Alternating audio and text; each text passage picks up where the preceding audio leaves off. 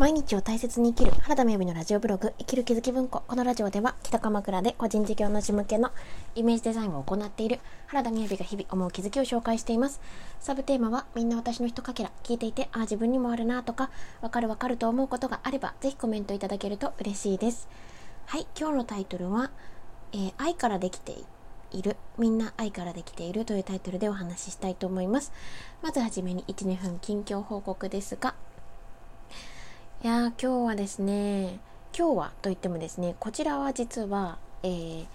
まあ、いつも私大体毎日撮っているんですけれどもあのその日に撮った形ではなく収録しております。というのもですね明日から、まあ、私にとっては明日から、えー、旅行に行ってきます、えー、楽しみですねなんかすごく久しぶりに夏の旅行 with 友達っていう感じでまあ大きい声では言えないですけれども、えー、でもね こう普段生きている時よりもめちゃくちゃ自然の中に行くような感じですね。2泊3日間行ってきます。で、えーと、今日のタイトルはどんなことをお話ししようかと思ったんですが、えー、みんな愛からできているというタイトルでお話ししたいなというふうに思っています。でこれは何かというとですねあの私が思考の学校というところで上級講師の活動もしているんですけれどもでそこではどんなことをお話ししているかというと思考が先現実が後100%例外なくということで思考が先に現実化しているんだよっていう風な思考の仕組み取り扱い方をお伝えしているんですよね。で先日ですねあの今3ヶ月講座に参加していただいている方のお話にご回答させていただいた内容があったんです。であの私はどちらかっていうとオーガニックな家に生まれた、まあ、育ったんですよね。アタックのね洗剤を見ることはあんまりなかったですしうんともともとベジタブルに近いような食事にどんどんね家族的にもなっていたのでお肉をあんまりそう食べなかったりもしていたんですけれどあのその考えがねこうデフォルトになってくると私は全食リトリートの宿なので、まあ、起きてくることってあの何て言うんですかね。えーと、添加物がいっぱいなものはいけないっていうその感じ考え方、まあ、農薬を使たくさん使ってるものはいけないっていう。でもちろんあのいろんな考え方があるかなと思うのでここではでも思考の仕組みっていうところから考えた時にこんな風にあに見ることができますよっていうでできるかもしれないですよねという話です。でそれはどういうことかっていうとその例えばえ添加物だったりあとはあ薬だったりとかそういった、うん、自然じゃないように見えるものってあるじゃないですか。でこの自然じゃないように見えるものっていうのも自分の思考が作っているとしたらですよ。でねもし自分があ100%愛されて生きているんだなっていうことが分かるとするじゃないですか。とすると私たちって愛情を100%受け取って今ここにいるとしたらですよ私必ず今日見聞きしたりとかあのなんだろう毎日接してる方で自分の思考が作ってるって見ていくわけですよ。自分の思考というのは、まあ、意識とか考えていることとも置き換えられますけれども考えていることこの1日6万回していると言われている思考が365日かける5年齢分こうたまりにたまった潜在意識って言われているものが材料になって必ず出てるんですね。っていうふうに考えると自分が必ず材料になったものしか現れなければ薬も、えーと、例えば添加物も実は愛からできているわけなんですよね。っていうふうに捉えられるそういうふうに思えるとその愛があるとしたらっていうふうに見ていくことができたらそれがもたらしてる効果っていうのは多分あの受け取れるんですよね。何て言うんですか？例えば薬だったらやっぱりね、あのいくいくらオーガニック的な暮らしだとしてももう打ち合わせでね鼻水がズルズルで なっててくしゃみめちゃくちゃしてたら話わけわかんなくなっちゃうし添加物っていうのは何て言うのかな。うんもちろんあの保存期間を長くさせていただくいたさすることができるっていうこともあるし何て言うのか。見た目にも美味しい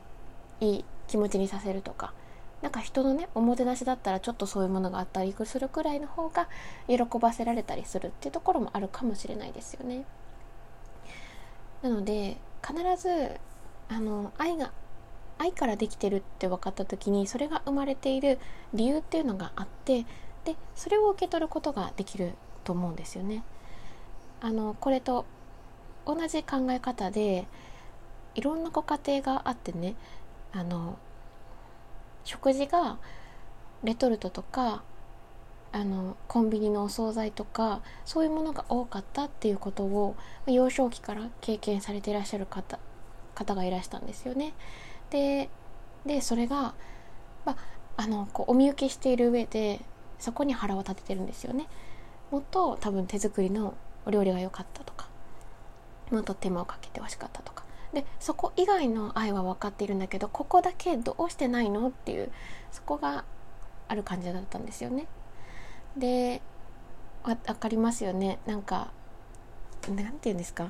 なんか恋愛も含めてそういうところありますよね。私もそうですけれど。なんか洋服だってあるし、まあ、こういうことだってあってこういうことだってあるけどなんでこれだけないのみたいな。なんで LINE だけ返してくんないのみたいな。でもなんか考えてみたらほぼほぼというかねすっぽかされたことないよねとか何かねそこ他に愛がある要素ってめちゃめちゃあるのになんで向こうから連絡くれないのとか本当になんでここだけみたいなんて私たちってありますよね。ででそれは相手にきっと愛がないんだっていうことを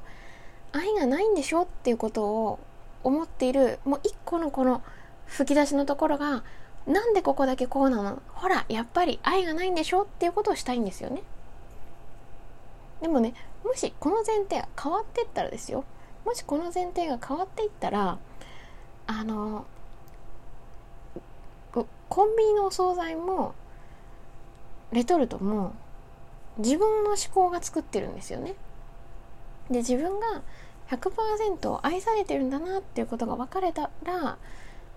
愛からできているっていう風に見ることができると思うんですよね。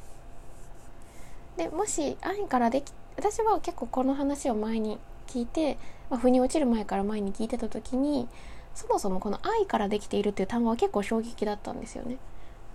なるほどみたいな。ね。で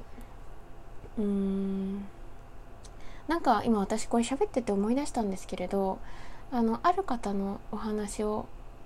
これは小学校ぐらいですね小学校ぐらいに聞いていいなって思ったことがありました。っていうのは私まだ子供育ててないからね何とも言えないんですけれどあの小学校ぐらいの時に好き嫌いなく食べなさいっていう考え方あったりしたと思うんですね。まあ、思考で言ったらそれは深くね自分が思ってるっていうことにもなりますがで私が知っていた男の子のお友達のお母さんがねあの好き嫌いしてよかったんですよ。いいよって言ってたんですね。でそれは何でかっていうと味覚は変わるから。で自分が欲しいものをちゃんと取っていけるって信じてるからっておっしゃったんですよね。でねなんか今思ったんですけど、うん、私は一応9個下の妹がいるのでお母さんではないですけどちっちゃい子があのうん、なんていうか育っている環境っていうのは、まあ、あったわけでやっぱね考えてみるとちっちゃい時って分かりやすい味が好きですよね。うん、だけど普通ねこう普通って言っちゃいますけどだけどあのなんだろうしつけみたいに言われているものとかで、うん、バランスよく食べなさいって言ってバランスよく食べられるようにって思ったら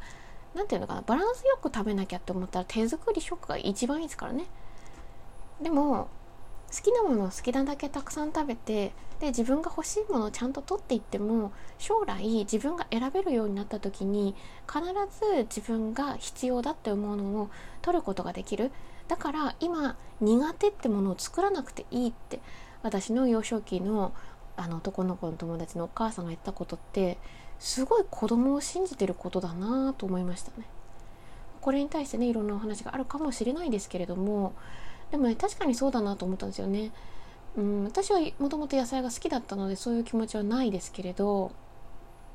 でもなんかね強制的に食べなきゃいけなかったものがあってもう二十歳過ぎたからもう自由だぜみたいな感じでもう一生食べないみたいなこともあるじゃないですかそう考えたらね